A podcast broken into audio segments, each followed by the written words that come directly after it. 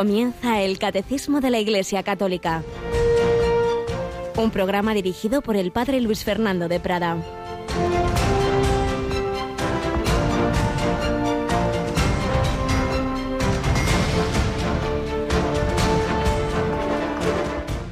Vosotros sois la sal de la tierra, pero si la sal se vuelve sosa, ¿con qué la sal harán? No sirve más que para tirarla fuera y que la pise la gente. Vosotros sois la luz del mundo. No se puede ocultar una ciudad puesta en lo alto de un monte. Alabado sean Jesús, María y José. Muy buenos días, muy querida familia de Radio María. Pues de nuevo, en esta semana tenemos nuestros días de catecismo. Nos ponemos a los pies del Señor y pedimos que nos dé ese fuego, el fuego verdadero, el fuego que queremos, no ese fuego de nuestros pecados que se consuman si en ellos morimos en el infierno, sino el fuego del amor de Dios, el fuego que arde en el corazón de Cristo. Ven, Espíritu Santo, inflama nuestros corazones en las ansias redentoras del corazón de Cristo. Jesús nos dice hoy en el Evangelio de la Misa, estamos llamados, llamados a ser luz del mundo y sal de la tierra, comenta el Padre José Fernando Rey vosotros sois la sal de la tierra, tal es la vocación del cristiano, acercarse como la sal a un mundo insípido y muerto y darle vida y sabor. Pero si la sal se vuelve sosa, el cristiano sin amor a Cristo aparentemente es un cristiano más. Pero si lo sitúas en un ambiente paganizado, nada cambia allí. Al revés, cambia el cristiano, se paganiza, está muerto, le falta vida espiritual. La sal tiene fuego y el fuego enciende cuanto toca. Préndete fuego ante un sagrario y sal después a dar sabor a este mundo tan aburrido y tan insípido. Bueno, pues muy querida familia de Radio María, estamos en esta semana en que especialmente agradecemos al Señor esa cercanía suya en la Eucaristía. Lamentablemente, pues por todo lo que sabemos este año, sin las preciosas procesiones del Corpus, pero a las siete de la mañana le oíamos al padre Guillermo Fernández, una luz en tu vida, que no nos olvidemos de que esas procesiones externas, ante todo, siempre, todo lo externo en la iglesia son un signo de lo que ojalá ocurra en nuestro interior. Si no podemos echar pétalos físicamente, pues ofrezcamos nuestras oraciones, nuestros sacrificios si no podemos ir físicamente por la calle detrás de Cristo Eucaristía, vayamos con Él en el corazón, vayamos a las iglesias, estemos ante el sagrario, hagamos adoración. Eso sí se puede hacer, claro que sí. Bueno, pues también se puede y se debe hacer oración, meditar, y para ello tenemos una cosa preparadita. Aquí nos acompaña Yolanda Gómez. Buenos días, Yoli. Muy buenos días, padre. Bueno, pues como siempre, como todos los años, teníamos en la cuaresma, la última semana de cuaresma y luego en la misma Semana Santa, diversas tandas de ejercicios espirituales que como siempre son muy seguidas. Este año pues probablemente más porque estábamos en pleno confinamiento. Eh, varias tandas de siete meditaciones en la quinta semana de cuaresma y luego la tanda larga de ejercicios intensivos, me parece que son, han sido 17 o 18 meditaciones del padre Miguel Segura. Y siempre, después de escucharlas en directo, pues muchísimos nos pedís los CDs, DVDs, donde están eh, estas charlas, porque claro, no es para ver una vez, son para profundizarlas, son para, para volverlas a oír. Hay gente que se las lleva para unos días de retiro. ¿Y qué ha ocurrido? Pues que en ese confinamiento las personas que nos ayudan con las copias de programas pues no podían venir, los voluntarios no podían venir, el personal pues también teníamos el acceso pues limitado por todas las medidas de prudencia y por eso no se han podido hacer hasta ahora, pero ya sí, ya están preparados y ya se están empezando a enviar. Y creo Yolanda que hemos preparado también una cuñita que nos recuerda que tenemos esas meditaciones, ¿no es así? Pues vamos a escucharla. Los ejercicios espirituales ayudan a que el Espíritu Santo actúe en nosotros, nos transforme, libere nuestro corazón de las ataduras que nos esclavizan y nos permita buscar y realizar la voluntad de Dios en nosotros. Por eso, Radio María les ha ofrecido en este curso cinco tandas de ejercicios con las que hemos profundizado en el misterio de la redención. Ahora les ofrecemos cada una de ellas en un CD en MP3 o bien todas reunidas en un DVD para que puedan meditarlas en cualquier momento del año. La primera ha estado a cargo del padre Miguel Sebastián, sacerdote diocesano y capellán del Hospital Universitario de Zaragoza, teniendo especialmente presentes a los enfermos. La segunda con el padre Fermín Peiró, vicario episcopal para los institutos de vida consagrada y sociedades de vida apostólica en la diócesis de Alcalá de Henares. En tercer lugar, la tanda dirigida a toda la familia, a cargo del padre José García Hernández, también sacerdote diocesano de Alcalá. Además, les hemos ofrecido la reposición de las meditaciones del padre Javier Sigris, sacerdote de la diócesis de Getafe. Por otra parte, durante la Semana Santa, el padre Miguel Segura, legionario de Cristo, nos ha acompañado en los ejercicios espirituales intensivos que nos han permitido profundizar en el misterio de Cristo. Pueden pedir tanto los CDs en MP3 de cada tanda de meditaciones como el DVD recopilatorio de todas ellas en el teléfono de atención al oyente 91 822 8010 o por medio de la página web radiomaria.es. Camina al encuentro del Señor con los ejercicios espirituales de Radio María.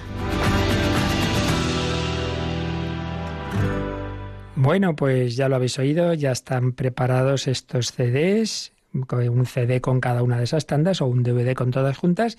Y como sabéis, a partir de las 9 de la mañana habrá alguien siempre que atienda ese teléfono donde podéis encargar que os envíen a casa estos estupendos discos para vosotros, para regalar, para una comunidad religiosa, para sacerdotes, bueno, para todo el que quiera profundizar en la vida espiritual, conocer mejor al Señor, hacer oración, que es como podemos realmente conocer a Jesucristo. Ahí lo podéis solicitar en ese 91 822 8010 o en la web de Radio María, radiomaria.es, pedidos, ahí tenéis la posibilidad de encargar esos discos y ya sabéis que aquí no se vende nada, pero bueno, os pedimos ese donativo que siga ayudando, como lo habéis hecho en mayo, a seguir adelante en esta radio, a seguir adelante anunciando ese amor de Cristo, esa cercanía del Señor. Emmanuel, Dios con nosotros, mes de ese amor del corazón de Cristo, mes de la Eucaristía. Y seguimos nosotros conociendo un poquito a ese joven mm, de Castilla que que se fue enamorando más y más de Jesucristo, el, el que llegó a ser el, padre eh, Bernardo Francisco de Hoyos. Hoy día beatificado, pues quiera Dios que pronto ya canonizado este joven que con 24 años, siendo sacerdote solo unos meses, jesuita, moría en el amor a Jesucristo nuestro Señor. Vamos a seguir conociendo su vida.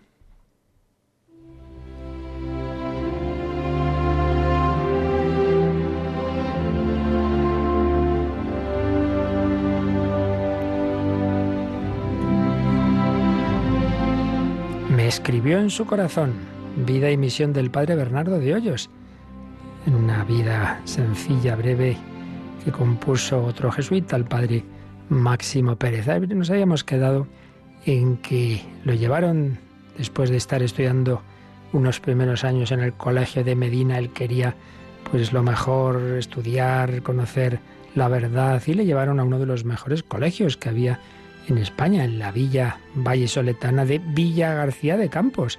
Había muchísimos alumnos y por ello se alojaban en las casas de muchas familias del pueblo, pues como hacían una especie de, de internado esas casas y la campana del colegio pues indicaba los horarios que esos chicos debían seguir. Lo habíamos contado el día pasado desde las 7 de la mañana tocaba la campana colegial llamada la parlera y los convocaba a la misa matutina y de ahí hasta las once las clases, luego de una a cuatro y media otra vez clases, tiempo de recreo y luego ya pues a las seis hora de recogerse en las posadas, hacer los deberes, a las ocho últimas oraciones y a cenar. Pues cuatro años estuvo Bernardo sometido a este régimen escolar de horarios cumplidos y vacaciones escasas. Durante este tiempo fue madurando en su piedad. Bernardo rebasaba ampliamente la norma vigente en los colegios jesuíticos sobre las prácticas de piedad, la comunión, la Eucaristía. Él iba toda la frecuencia que podía. Quería ser pues un cristiano fervoroso de verdad. Conocemos la preparación minuciosa que para comulgar hacía de víspera. El día anterior unas veces leía algún libro piadoso, otras practicaba alguna penitencia. No pocas veces visitaba algún enfermo o distribuía a los pobres algún dinerillo del que le enviaban sus padres para gastos personales. Y como ya contamos en los colegios de los jesuitas había un grupo pues de especial exigencia espiritual, la congregación mariana. Una congregación mariana que le ayudó a exigirse cada vez más, a no conformarse con lo mínimo, sino realmente a buscar la santidad de manos de la Virgen María.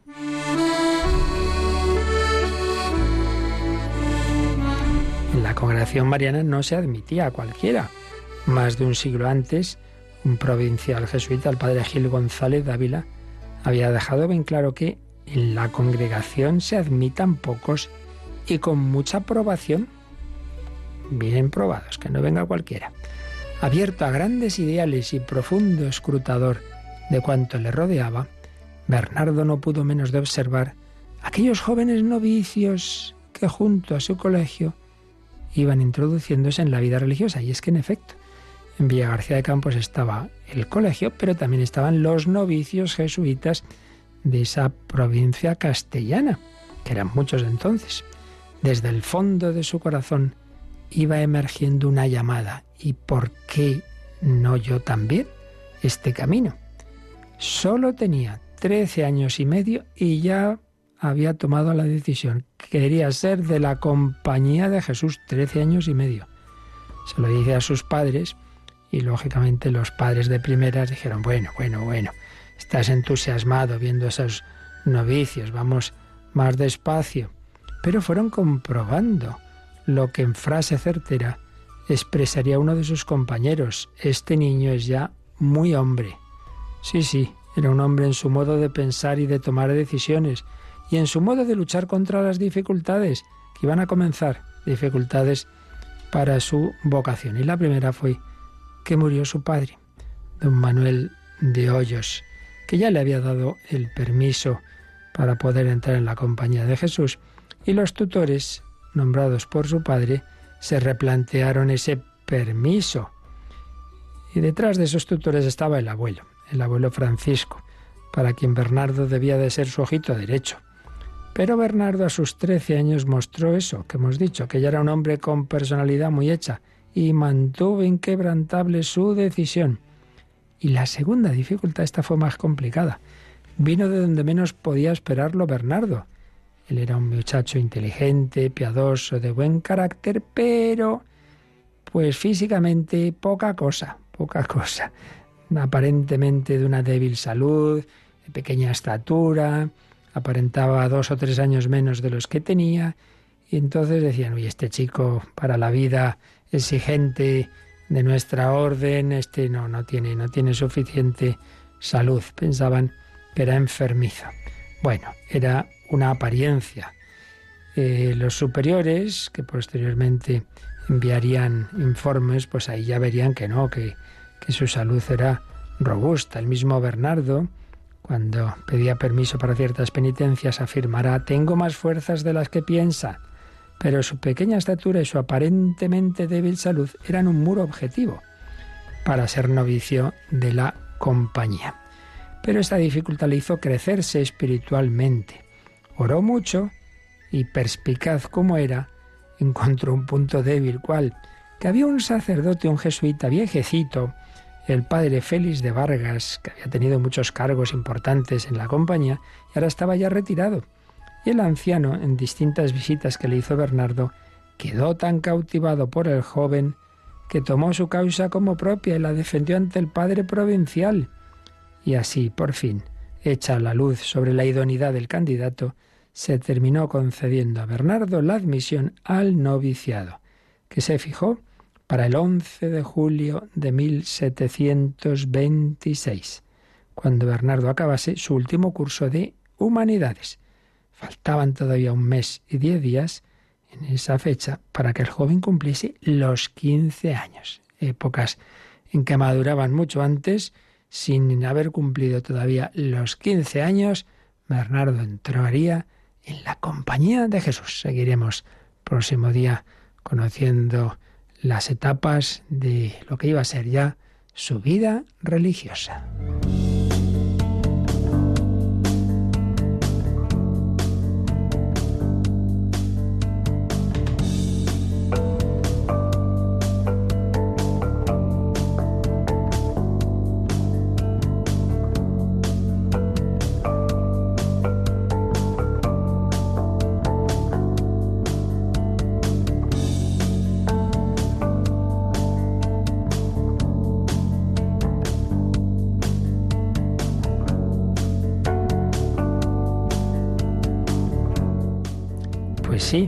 Bernardo iba sintiendo en su corazón esa llamada desde pequeño, desde diríamos preadolescente, las llamadas del Señor.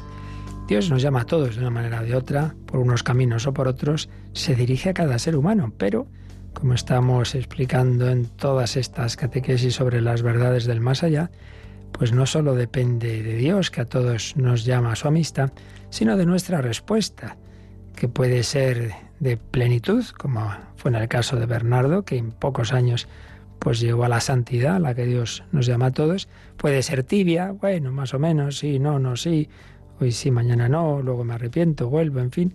Y bueno, por lo menos si al final pues estamos en esa cercanía de Dios, en esa amistad de Dios, quizá haya que después purificar lo que aquí nos haya hecho y se convierte esa tibieza en esa purificación del Pero lamentablemente también con nuestra libertad podemos rechazar, rechazar hasta el final las llamadas de Dios, vivir al margen de él, vivir sin Dios o incluso contra Dios y hacer pues lo que a él le desagrada por no fiarnos de él, no vivir en su amor y en su amistad. Y si eso se consuma en la muerte, pues eternamente esa separación de Dios que estamos viendo en estas catequesis que nos corresponden ahora, que llamamos el infierno. Vimos cuál es el concepto de infierno en el 1033. Tenemos ahí esa frase que dice, este estado de autoexclusión definitiva de la comunión con Dios y con los bienaventurados es lo que se designa con la palabra infierno. Dios a todos nos llama a un banquete, un banquete de comunión, comunión con Dios, comunión entre nosotros. Es el cielo, la plena comunicación, comunión con Dios y con los demás bienaventurados. Es el cielo. Bueno, el que no acepta esa invitación, esa parábola de los invitados a la boda, que por más que se les insiste no van, eso es la autoexclusión, que si se mantiene hasta el final es definitiva y eterna de la comunión con Dios y con los bienaventurados. El 1033. En el 1034 vimos que hay muchísimos textos, solo veíamos algunos, pero son muchísimos de la Escritura, pero muy particularmente del Evangelio. No es un invento, no se sabe de quién, sino que nuestro Señor Jesucristo pues, nos habló de muchas formas de esta posibilidad precisamente para que no cayéramos en ella. Luego, el 1035 nos recordó cómo esas enseñanzas que aparecen en la Sagrada Escritura, Antiguo y especialmente el Nuevo Testamento, pues la Iglesia las ha ido enseñando a lo largo de la historia, fundamentalmente y diciendo esto, que el infierno existe, que es eterno y que fundamentalmente consiste, o lo que en él ocurre son dos dimensiones. La primera y principal, esa autoexclusión de la comunión con Dios que se llama pena de daño, en el sentido de que como el hombre está hecho para Dios, ahí ya se dará cuenta, se da cuenta de lo que es vivir sin Dios, lo que él mismo ha elegido. Pena de daño y pena de sentido, tanto en cuanto toda esa relación del hombre con Dios, consigo mismo, con las criaturas que él mismo ha, roto y, se ha consumado en ese egoísmo, pues implica un sufrimiento de todo el ser, del alma en la primera etapa y del alma y del cuerpo cuando resucitemos. Y estábamos ya en el 1036, que lo habíamos prácticamente solo leído y poco más, y vamos a, a leerlo otra vez ya un poquito más despacio. Leemos, Yolanda, este 1036. Las afirmaciones de la Escritura y las enseñanzas de la Iglesia a propósito del infierno son un llamamiento a la responsabilidad con la que el hombre debe usar de su libertad en relación con su destino eterno. Constituyen al mismo tiempo un llamamiento apremiante a la conversión. entrad por la puerta estrecha, porque ancha es la puerta y espacioso el camino que lleva a la perdición, y son muchos los que entran por ella. Mas qué estrecha la puerta y qué angosto el camino que lleva a la vida, y pocos son los que la encuentran. Esta última frase es una cita textual de palabras de nuestro Señor Jesucristo en Mateo 7, 13 a 14. Y este número 1036 termina añadiendo otra cita, en este caso del Vaticano II, de la Lumen Gentium 48. La leemos también. Como no sabemos ni el día ni la hora, es necesario, según el consejo del Señor, estar continuamente en vela, para que así, terminada la única carrera que es nuestra vida en la tierra, merezcamos entrar con Él en la boda y ser contados entre los santos, y no nos manden ir como siervos malos y perezosos al fuego eterno, a las tinieblas exteriores, donde habrá llanto y rechinar de dientes. Así pues, en este número 1036, lo que se hace, lo que nos viene a decir el catecismo, es que, bueno, todas estas enseñanzas que aparecen en la Escritura, que aparecen en la palabra de Jesús y que la Iglesia nos transmite, son es un llamamiento a la responsabilidad y a la conversión, a la responsabilidad con la que el hombre debe usar su libertad en relación con su destino eterno. Y es que hoy sí, sí, somos libres, libres, la libertad, la libertad, sí, sí, la libertad, pero la libertad implica la responsabilidad. Si esto lo ha decidido usted libremente, debe responder de su decisión. Y eso ya nos hace menos gracia. recordaba yo el otro día que aquel gran psiquiatra Víctor Frankl y decía, está muy bien, en una costa de Estados Unidos está la famosa estatua de la libertad, pero quizá en la otra costa debería haber una estatua de la responsabilidad.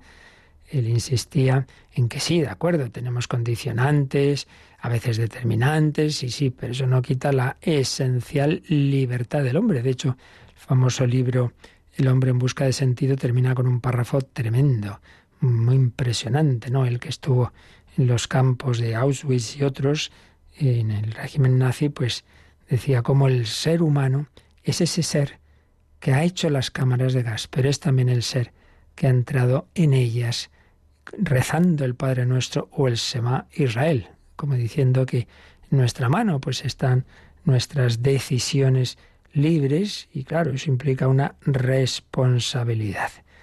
Pues bien, el Señor nos dice algo muy fuerte y es que la responsabilidad no es solo aquí, para esta vida o ante un tribunal.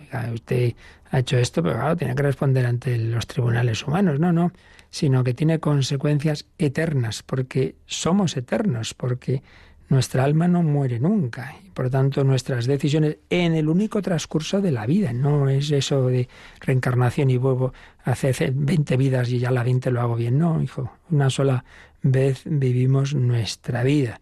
Por eso hay que tomársela en serio, por eso no hay que perder el tiempo, por eso todos los talentos que Dios te ha dado, pues están llamados a fructificar, a dejar el mundo mejor y no peor de cómo lo encontraste. Algo no se hará en el mundo si tú no lo haces. Llamamiento a la responsabilidad con la que el hombre debe usar su libertad en relación con su destino eterno. Y aquí nos viene al margen un número, el 1734, es un salto a la tercera parte del catecismo, la parte moral, pero bueno, ya que nos está aquí hablando el catecismo de libertad y responsabilidad, nos dice, de esto hablaremos más adelante. Bueno, vamos a leer ese número que ya en su momento se explicará con calma. La libertad hace al hombre responsable de sus actos en la medida en que éstos son voluntarios. El progreso en la virtud, el conocimiento del bien y la ascesis acrecientan el dominio de la voluntad sobre los propios actos. Bien, un número muy brevecito que aquí no vamos a explicar. Simplemente decir esto. El hombre es responsable de los actos que ha hecho libremente, claro. Si uno es sonámbulo y se despierta, se le, vamos, se despierta, se levanta así en ese estado y hace no sé qué cosas, claro, de eso no es responsable, eh, de lo que haya podido hacer bueno o malo. Pero no seamos demasiado fáciles de decir, no, no sabía, no sabía. Bueno, hay cosas que sí somos responsables, a lo mejor no al 100%, pero sí al 90%. Por eso también existe, como sabéis, en la legislación, por responsabilidad de actos imprudentes. Hay un homicidio imprudente. Yo no quería matar a esa persona a la que atropellé, sí, claro, pero estaba usted conduciendo con alcohol, drogas. Pues hombre, hay una responsabilidad, ¿no? En jugar la vida propia y de los demás en esas condiciones. En tanto en cuanto hacemos algo con libertad, pues eso tiene una, mm, una responsabilidad que se nos puede exigir. Y estamos llamados a crecer en, en libertad. Por eso la virtud es repitiendo de una manera consciente y, y, deliberada actos buenos, cada vez, cada vez vamos siendo más dueños de nosotros mismos, más dueños de nuestra libertad. El progreso en la virtud, el conocimiento del bien y las tesis acrecientan el dominio de la voluntad sobre los propios actos y viceversa. Cuanto más se va dejando llevar uno de los pecados, pues claro, eso te va haciendo más esclavo de ellos. Pero también hay una responsabilidad. Quizá en un momento dado ya pierdes esa libertad, pero hasta que has llegado ahí has ido dando pasos que te han hecho responsable de que ahora eres un adicto a las drogas, al alcohol o a lo que sea. Bien, por tanto, llamamiento a la responsabilidad porque somos libres. Y si eres libre, tienes que usar bien tu libertad. Pero también dice que estas llamadas de Jesús, este de decir que cuidado, que nuestra vida tiene consecuencias eternas, son también un llamamiento a la conversión. Es decir, si uno va por mal camino, pues Jesús nos dice, oye, entrad por la puerta estrecha, porque ese camino ancho y espacioso lleva a la perdición.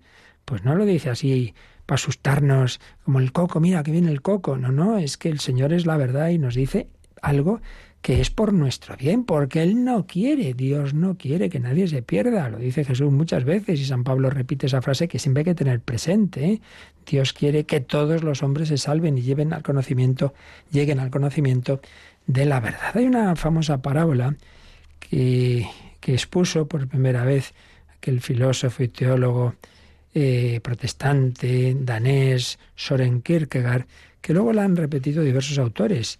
La recogía también el entonces joven teólogo Joseph Ratzinger en el primer capítulo de su famosa obra Introducción al Cristianismo.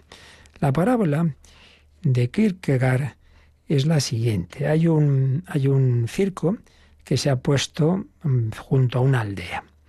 Y entonces en ese circo hay un payaso. Y bueno, pues está, eh, está la, función preparada y de repente pues se declara el fuego en una parte del circo. Entonces le dice el, el que dirige el circo al, payaso que estaba preparado para salir, oye, corre, corre, sal, sal, avisa a la gente, vete a la aldea, diles que, que, que empieza el fuego, que nos ayuden, que venga todo el mundo, porque si no esto puede ser tremendo. ¿Qué pasa? Que sale el payaso y claro, como está vestido de payaso, creen que está haciendo el número. Y dice que no, que no, que es verdad, que es verdad. Va corriendo a la aldea, todo el mundo se ríe, oh, qué risa, qué bien lo haces, que no, que por favor, que vengáis, que nadie hace caso en este caso, y el fuego arrasa el circo, llega a la aldea y arrasa la aldea. Entonces, bueno, la aplicación que, se han, que han hecho diversos autores tiene sus matices, pero viene a decirnos que a veces pues anunciamos cosas muy serias y no nos toman en serio. Entonces hay quien dice, bueno, es que claro, hay que explicarlas de otra manera, hay que quitarse ese traje. Bueno, eso ya, ya digo que las aplicaciones, yo sé hacia otra, pero ahora no vamos a tenernos en ello con lo que nos quedamos es con lo siguiente. Hay un anuncio fundamental de las verdades eternas del sentido de la vida, de dónde venimos, a dónde vamos, qué tenemos que hacer y de las consecuencias de nuestra vida. El mundo de hoy, claro, si no hay un mínimo de fe en Cristo y por supuesto en la Iglesia, pues hay cosas que ya puedes decirlas, repetirlas, que o por un lado o por otro se van a reír de ti. Bueno, pues a lo mejor sí, claro, hay que hacer ese esfuerzo de explicarlas lo mejor posible. Claro, para eso es la teología y para eso es la catequesis y para eso estamos intentando explicar aquí las cosas. Sí, sí, eso es verdad, que a veces se explican mal, cierto, cierto.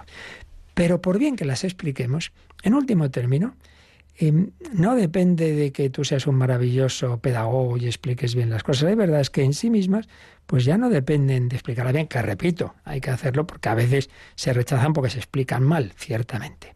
Pero por bien que lo hagamos, pues mejor que nuestro Señor no lo hizo nadie. Y sin embargo, pues hubo quien le rechazó y le crucificó. Por tanto, al final siempre está esa lucha entre la gracia de Dios, la llamada de Dios que a todos los hombres llama y que luego en el misterio está ese misterio de la libertad y el misterio de la iniquidad.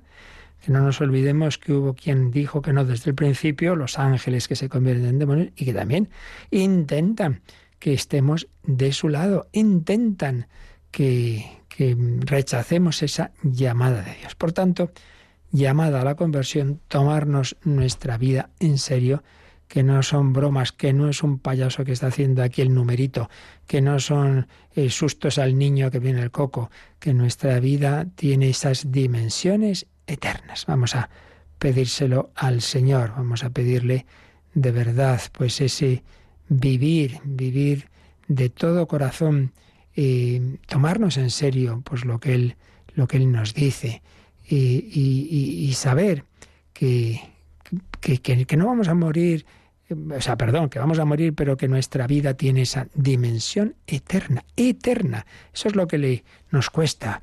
Hombre, y sí, entiendo que si me equivoco en esto, pues tiene unas consecuencias de un mes o de un año, pero eternamente, pues sí, somos eternos. Vamos a pedir por todos nuestros, los que ya han traspasado ese umbral de la muerte, vamos a pedir a aquellos que estén todavía con las consecuencias en el purgatorio, porque si ya son del infierno eso no tiene solución, pero en los que puedan estar en esa situación del purgatorio, vamos, no nos olvidemos de pedir siempre ayudarles, porque seguimos, como ya explicamos en su momento, unidos todos, eh, pudiéndonos ayudar en, ese, en, esa, en esa comunión de los santos.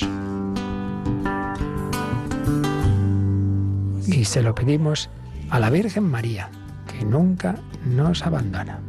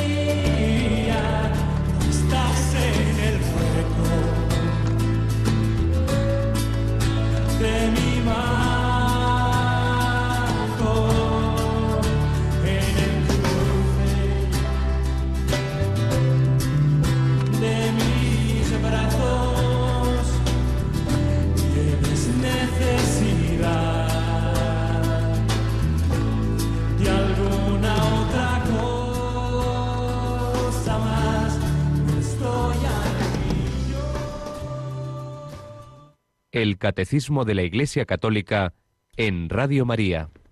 El Señor nos llama a la conversión y la Virgen María, en sus diversas apariciones a lo largo de la historia, pues viene a ayudar a esa llamada como buena madre que no quiere que nadie se pierda. Llamada a la conversión. Aquí también nos pone el número marginal 1428. Vamos a leer desde el anterior eh, para profundizar en esto de la llamada a la conversión. Yolanda 1427, por tanto. Jesús llama a la conversión. Esta llamada es una parte esencial del anuncio del reino. El tiempo se ha cumplido y el reino de Dios está cerca. Convertíos y creed en la buena nueva. En la predicación de la Iglesia, esta llamada se dirige primeramente a los que no conocen todavía a Cristo y su Evangelio. Así el bautismo es el lugar principal de la conversión primera y fundamental. Por la fe en la buena nueva y por el bautismo se renuncia al mal y se alcanza la salvación, es decir, la remisión de todos los pecados y el don de la vida nueva. Por tanto, una primera llamada a la conversión es cuando se anuncia a una persona o en una nación donde todavía no había llegado el Evangelio, pues esa buena noticia.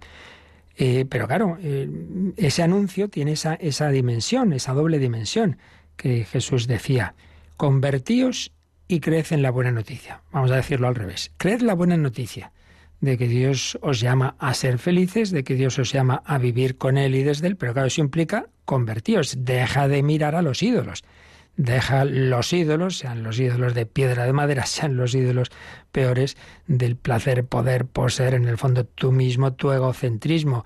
No, no, no, no vivas para ti, al Señor tu Dios adorarás. Y desde ese amor de Dios por encima de todo, el amor de los hijos de Dios, corazón filial, corazón fraternal. Primera llamada a la conversión. Sí, lo creo, pues entro en la comunión con Dios, me bautizo. Pero eso es una primera llamada. Luego hay que seguir creciendo y madurando y muchas veces caemos, recaemos. Por eso viene la segunda llamada. Y es curioso que tenemos esas apariciones de la Virgen, tenemos el Pilar en Zaragoza al inicio de la evangelización de España y en México, a la que hacía alusión la canción anterior, No estoy aquí, que soy tu madre, en Guadalupe, que van en ese momento. Es la Virgen María que quiere ayudar a un pueblo, a una nación, a los hombres a entrar en el camino de su hijo. Pero en cambio, las apariciones de los últimos siglos en Europa, pues Lourdes, Fátima, en Bélgica, Beorín, eh, otra que ahora no me sale el nombre, la Salet, en fin, todas estas, más bien en cambio, eh, son de naciones en las que llevaba siglos el cristianismo, pero que están en un proceso de alejamiento de Dios, de apostasía. Y ahí la Virgen como que tiene una llamada como más triste, digamos, y en el sentido de que os estáis separando de mi hijo, yo no quiero que os perdáis. Nos llama a la conversión, segunda conversión. conversión. Y de esto habla el siguiente número del Catecismo, 1428. Ahora bien, la llamada de Cristo a la conversión sigue resonando en la vida de los cristianos. Esta segunda conversión es una tarea ininterrumpida para toda la Iglesia, que recibe en su propio seno a los pecadores y que siendo santa al mismo tiempo que necesitada de purificación constante, busca sin cesar la penitencia y la renovación. Este esfuerzo de conversión no es sólo una obra humana, es el movimiento del corazón contrito, atraído y movido por la gracia a responder al amor misericordioso de Dios que nos ha amado primero. Pues siempre, como veis, es, viene a ser lo mismo. El Señor nos llama a responder a su amor misericordioso. No nos faltará nunca esa llamada hasta el final, pero la vida se termina. Por eso no nos cansaremos de repetirlo como el payaso ese de la parábola, mejor o peor expresado, pero tomemos en serio, no es un tema de que Dios no nos ame infinitamente, misericordiosamente, no, no, es un tema de que Él es el primero que cree y respeta nuestra libertad. Por tanto, tomemos en serio esa llamada y démonos cuenta que tenemos una sola vida. Así pues, número 1036 son verdades verdaderas, valga la redundancia, son un llamamiento a la responsabilidad con la que debemos usar nuestra libertad, son un llamamiento a la conversión. Y recopilando, pues lo que hemos visto hasta ahora, pues como en otras ocasiones con la síntesis que hacía eh, José Rico Pavés, hoy obispo, pero gran teólogo, en una obra sobre la escatología, pues nos decía esto, entre otras cosas, que nos sirvan para resumir lo que hemos visto. Dios toma en serio la libertad del hombre. Pensar que Dios podría llevar al cielo por misericordia a un pecador que libremente permanece tal, es una tesis nominalista, ahora diremos qué es eso, que no, no se da cuenta de que el cielo no es un sitio donde se mete a uno así, sino un estado de íntima amistad. Y la amistad ni se impone ni se puede imponer. La amistad se ofrece y se acepta o rechaza libremente. nominalismo era una, una corriente que hubo al final de la, de la Edad Media, bueno, en la alta, en la baja Edad Media, perdón, en la que nominalismo, nombres, es decir, que al final las realidades pues no, responden, no responden a una naturaleza de las cosas, sino que son nombres que pueden cambiar. Entonces, bueno, pues mira, el, cielo simplemente es eh, Dios puede cambiar y puede decir lo que es bueno es malo, lo que es malo es bueno, ¿qué más da? Entonces, aunque tú estés eh, separado de Dios, pero mm, como que eso da igual, porque porque la realidad no es una cosa objetiva. Bien, toda una historia que ahora no vamos a explicar con detalle. Pues no es así. Eh, eh, la realidad sí que es que Dios nos llama a su amistad y que eso no se puede imponer y por tanto Dios mismo va a respetar la realidad. Por otro lado, también se, hay una cosa obvia y es que aquel que ya muere en esa situación de rechazar la llamada a la amistad con Dios, ahí se queda Mm, digamos, ya fijada su decisión, el espíritu ya eh, al separarse del cuerpo, pues le pasa lo que a los ángeles, que rechazaron a Dios y se convierten en demonios, que ya no van a tener luego un arrepentimiento, sino que ya se endurecen en su posición. Los demonios son demonios, no, se convierten como pudo pensar Orígenes, que en eso el pobre se equivocaba, y luego tenía cosas muy buenas. Pues lo mismo, el condenado eh, ya queda, digamos, fijado en esa posición, se endurece en ella. Luego no es que intente, ay, me, he equivocado, Señor, perdóname. Pues si hiciera eso, pues eh, claro, Dios le perdonaría. No, hay un endurecimiento. Los condenados ya no se pueden convertir a Dios. Eh, luego, señala también José Rico Pavés, precisamente insistiendo en esto, como la libertad del hombre es tal que su voluntad en una decisión hecha libremente permanece eternamente fija. Esto es claro, no, lo entendemos mucho porque nuestra experiencia en, esta vida es distinta. Pero, así como lo, han visto grandes teólogos y filósofos, el hombre después de la muerte, por una ley psicológica natural, queda fijado en su posición a favor o en contra de Dios. Por tanto, ahí hay un endurecimiento como un fenómeno psicológico natural. El hombre voluntariamente cerrado al amor de Dios ya no, puede entrar en esa comunión. Y eso es lo que llamábamos la pena de daño. Él mismo ha rechazado esa comunión con Dios. Y la pena de sentido, que es lo que se expresa en el Evangelio con, las, con el fuego, con llanto y rechinar de dientes, etc., dice Rico Pavés, es consecuencia de esa cerrazón del hombre cuando se proyecta a sí mismo sobre el universo que lo rodea. Quiere decir esto, el hombre está hecho para la relación. Relación con Dios, relación con los demás, relación con la creación, relación consigo mismo. La relación fundamental es la relación con Dios. Cuando esa relación queda rota, porque el hombre la rompe, todas las demás relaciones quedan heridas. Y esto lo, esto lo vemos, esto yo lo veo. Cuando una persona pues la ves feliz, contenta, y luego pues se, se separa de Dios, vive en pecado, todo queda desordenado, está mal consigo mismo, entonces se enfada con los demás, tiene una relación mala con todo, con todos. El hombre se encierra en sí mismo, ha querido ser el centro del universo, aquí todo el mundo a mi servicio en casa, muchas palabras bonitas de solidaridad y tal, pero aquí todo el mundo a mi servicio y el que no, aquí a grito pelado. El hombre quiere ser centro del universo y entonces pues se queda aislado y solitario en su terrible egoísmo. Y esa es esa, también una manera en que algunos explican la pena de sentido.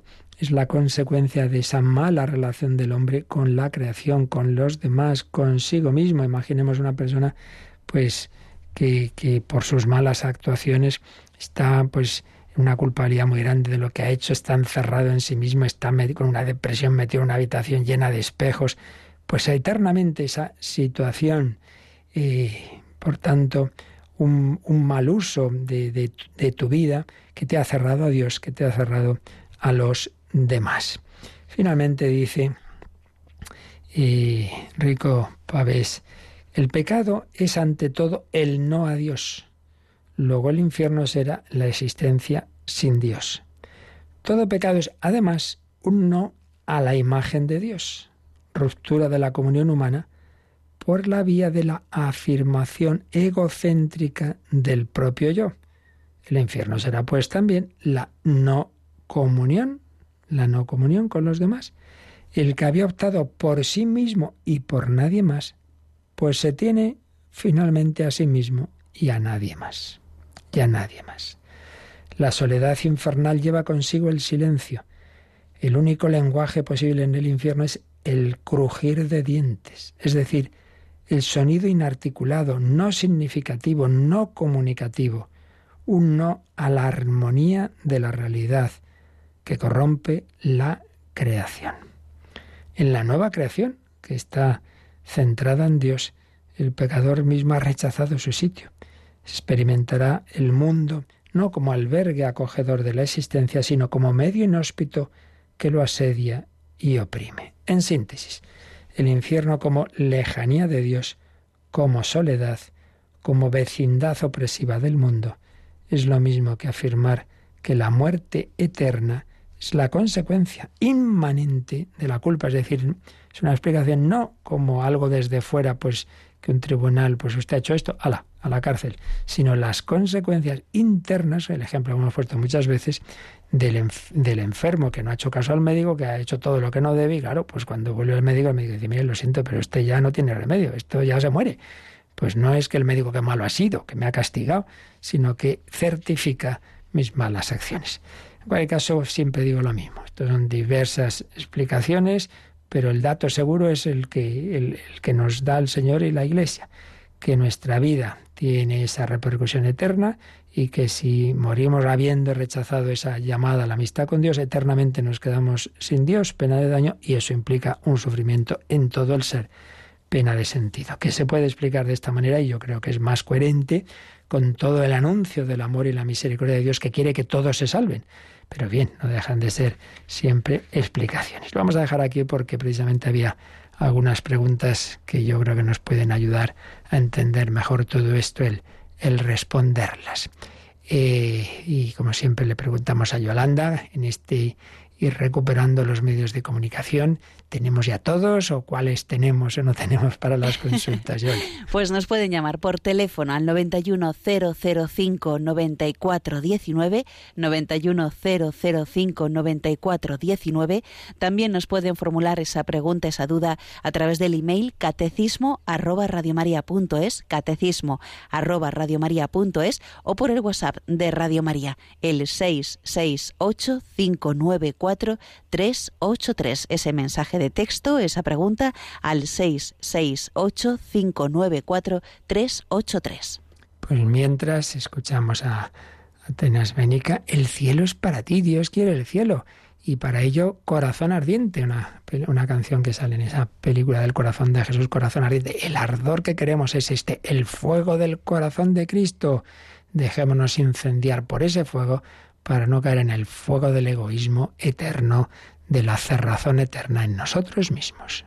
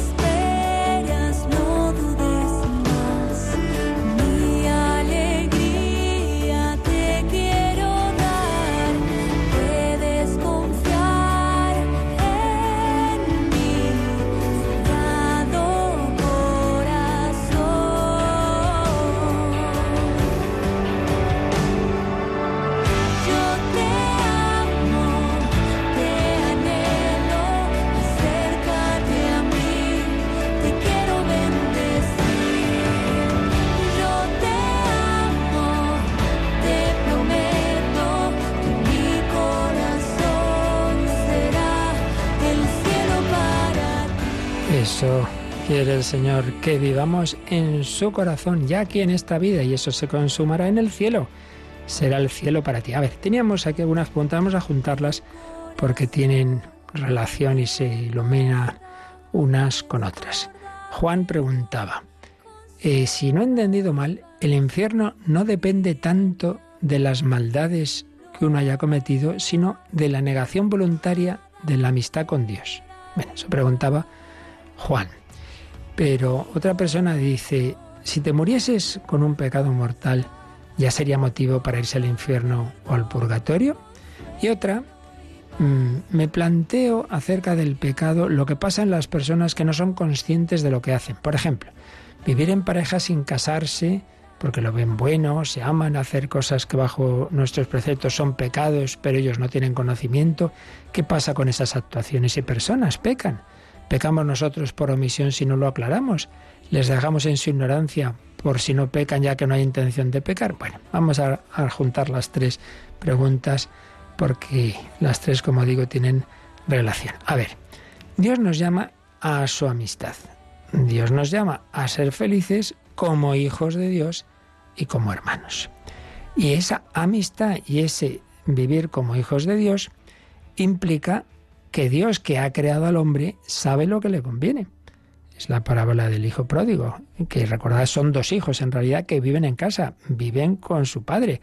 El padre les da lo que es bueno, el padre quiere hacerles felices, pero uno llega a la conclusión de que no, que no, no se fía de que sea feliz haciendo caso al padre y se va lejos y se va a los vicios, etcétera. Y el otro tampoco está feliz y lo que pasa es que en vez de irse a los vicios, pues bueno, trabaja pero tampoco es feliz. Entonces, quiero decir, no hay contraposición la primera pregunta que dice, el, el, infierno no depende tanto de las maldades que uno haya cometido, sino de la negación voluntaria de la amistad con Dios. Es que son las dos cosas a la vez.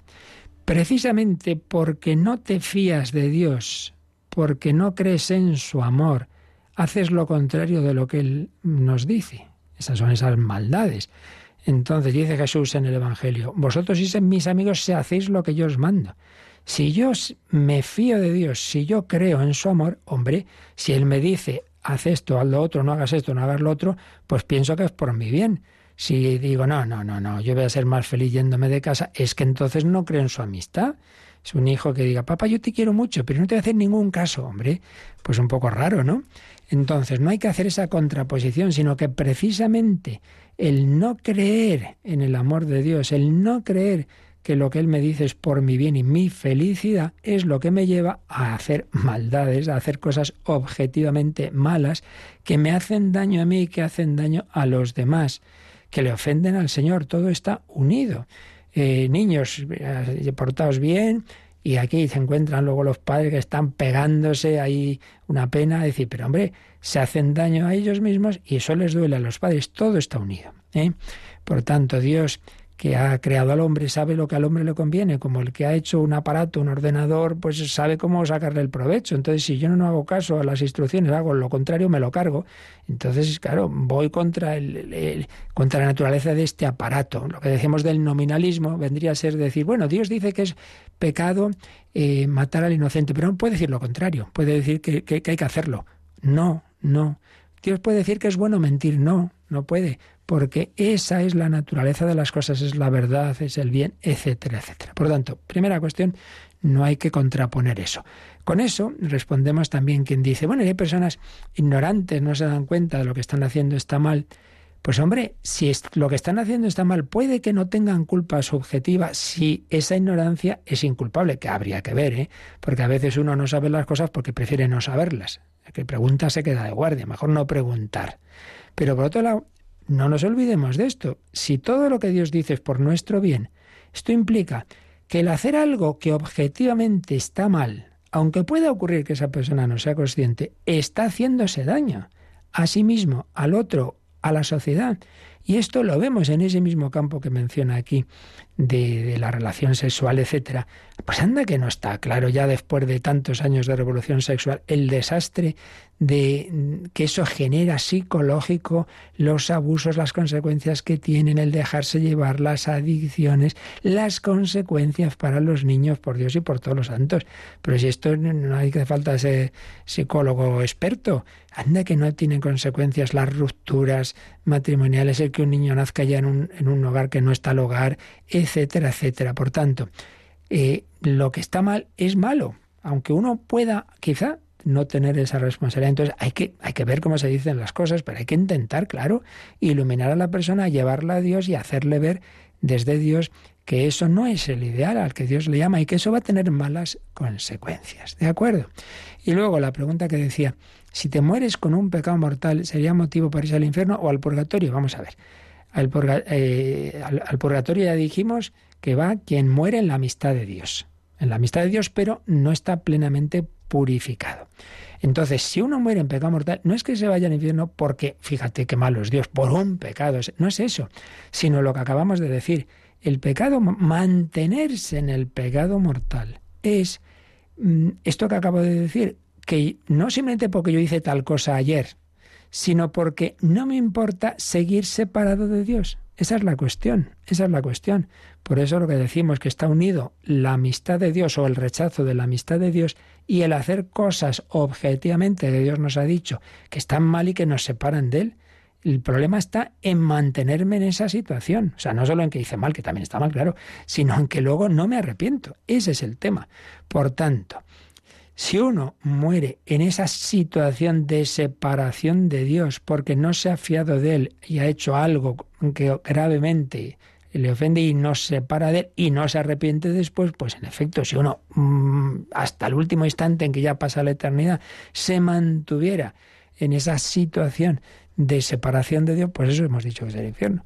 En la separación eterna de Dios, porque hasta el último momento uno no, ha, no se ha convertido, no se ha arrepentido de esa separación de Dios. Espero haber podido, dentro de que estas cosas así en pocos minutos no es fácil, pero en fin, con todo lo que hemos dicho antes y esto, confío en que nos haya quedado claro. No sé si nos da tiempo porque ha llegado alguna más, Yolanda. Da tiempo, la dejamos para mañana. Mejor la dejamos para mañana. Pues la dejamos para mañana. Muy bien.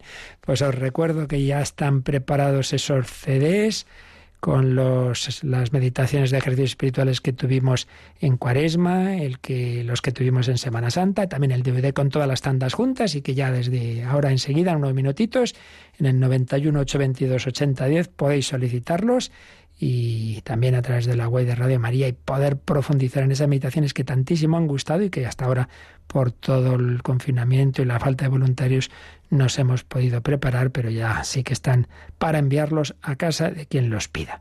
Pues que vivamos este día en esa amistad de Dios y procurando hacer siempre su voluntad. La, bendición de Dios Todopoderoso, Padre, Hijo y Espíritu Santo, descienda sobre vosotros. Alabado sea Jesucristo.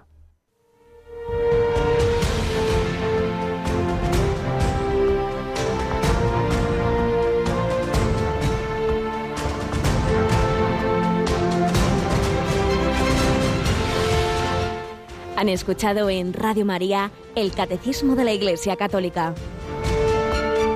Un programa dirigido por el Padre Luis Fernando de Prada.